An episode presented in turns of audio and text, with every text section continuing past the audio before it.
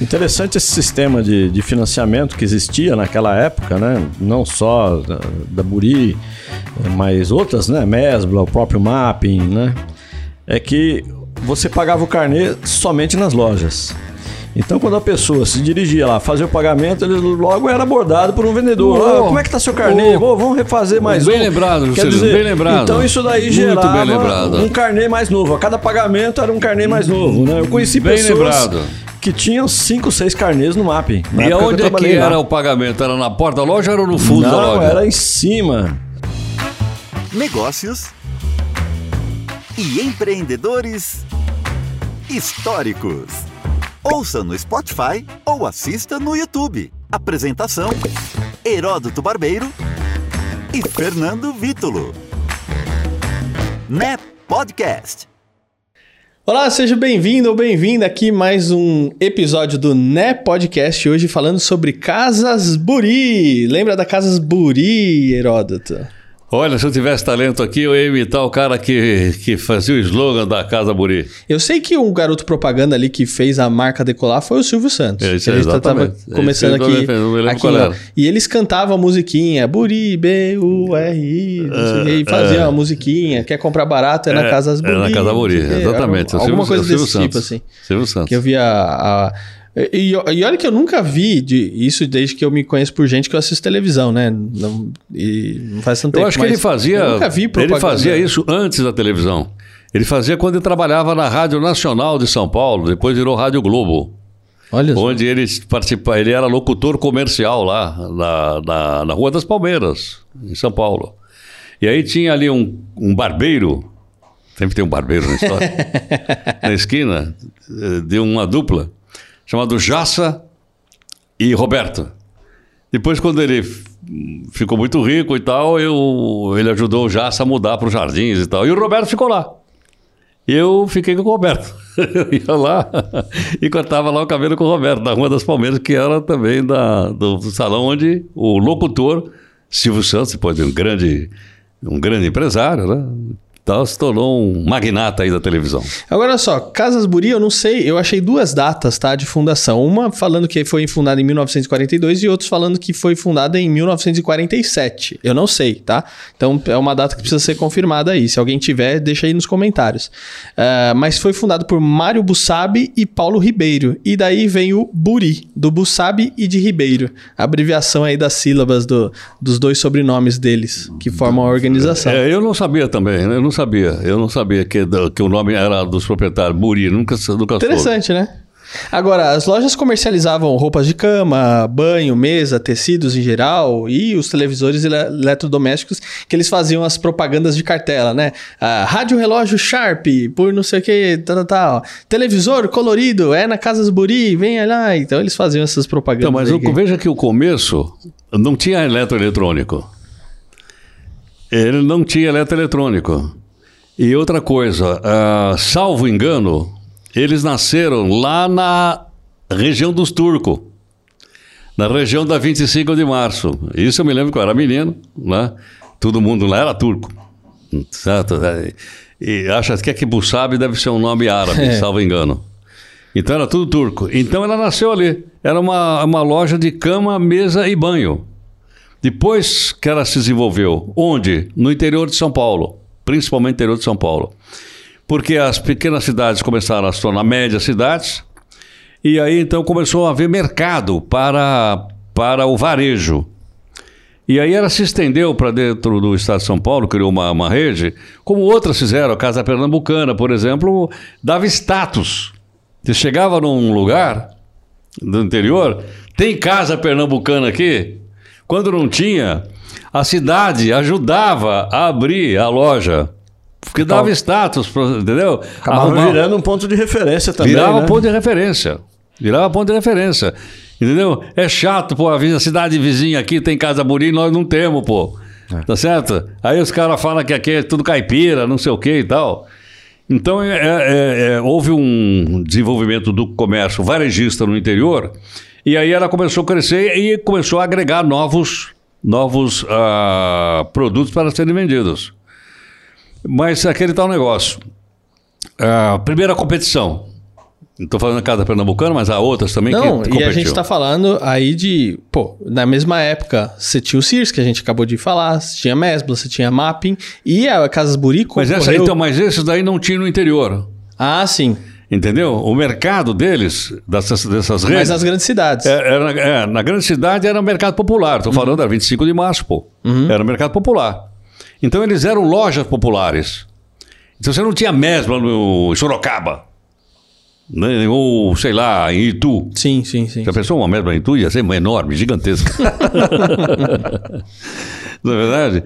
Mas ah, ah, acontece ah, o seguinte: na medida que a economia começa a crescer e começa a mudar, se a empresa não acompanha, ela, ela naufraga. E eu acho que foi exatamente o que aconteceu com as Casas Buri. Ela não acompanhou esse desenvolvimento econômico, administrativo, ah, gerencial, né? E foi perdendo o mercado e as pessoas e surgiram concorrentes, concorrentes fortes aí pelo interior do, do país afora. Agora você veja, você lembrou que ela foi criada em 1942. Eu vi 42 também. Eu tenho até anotado aqui 42. 42 é plena Segunda Guerra Mundial. 42 é o ano que o Brasil declarou guerra contra o eixo. Então você não tinha praticamente produtos importados para competir com você. Então parou, o mar parou. Só era só navio de guerra. né? Então você. uh, pro- o que, que você podia produzir no Brasil? Roupa, ah, cama, mesa, banho, toalhas, toalhinhas, etc. Então nasceu por aí com o produto que era produzido aqui no país. E depois, Aí logicamente. depois sim que vem. Aí Depois eh, vieram os outros produtos. Aí, eletrodomésticos, eh, exatamente. Quando terminou a guerra, aí vieram produtos para serem vendidos. E ela foi, então, se desenvolvendo. tá. Agora, uma das coisas que fez a Casas Buri crescer, assim como outros negócios que a gente já viu isso anteriormente, era o sistema de crediário. Ah, tá. Controlado pelo banco financeiro da empresa Buri SA, Crédito, Financiamento e Investimentos. Aliás, isso eu não tenho certeza, mas eu acho que ela foi a primeira a desenvolver esse sistema. Também não, não, não sei, mas é Pelo, bem possível. pelo seguinte, é, porque é, quando eu financio, lógico, você vai comprar na minha loja, então eu vou vender. Mas eu ganho duas vezes. Eu ganho na venda e eu ganho no financiamento, que tem juros esse financiamento. O MAP fez muito isso. O Mesbla fez muito isso. Casas Bahia hoje, né? A Casas Bahia faz muito isso hoje. E olha só, a Casas Buri durante décadas foi concorrente direto da Casa Bahia. da Casa Bahia. Que- Porque você criou um sistema bancário agregado. Que você não tinha que sair daí e ir lá na Caixa Econômica Federal pedir um dinheiro emprestado para o gerente para voltar e comprar um cobertor. Não, eu financio aqui para você. Né? Só que quando eu financio, eu ganho também na. O, baú da felicidade fez muito isso. É. Não, não. E tem outro sistema do baú, um dia a gente vai conversar sobre ele. Mas, aliás, você podia conversar, convidar o Silvio Santos para vir aqui e fazer um. Ah, esse seria muito bom. É, não. Esse, o, o Silvio, o convite está aberto. Então, Quando quiser, aqui as ele portas contar, estão abertas. Com é, contar certeza. como foi essa gestão, acho que, entendeu? Super válido. Ah, enfim, eu acho que fica aí como sugestão. Sei lá, pode topar a ideia e vir, né? Claro. Ele é um sujeito afável, tudo mais, ele, ele viria, se se pudesse, logicamente. Mas então ela durou, ela durou até o até as competidoras chegarem e tomarem o mercado dela.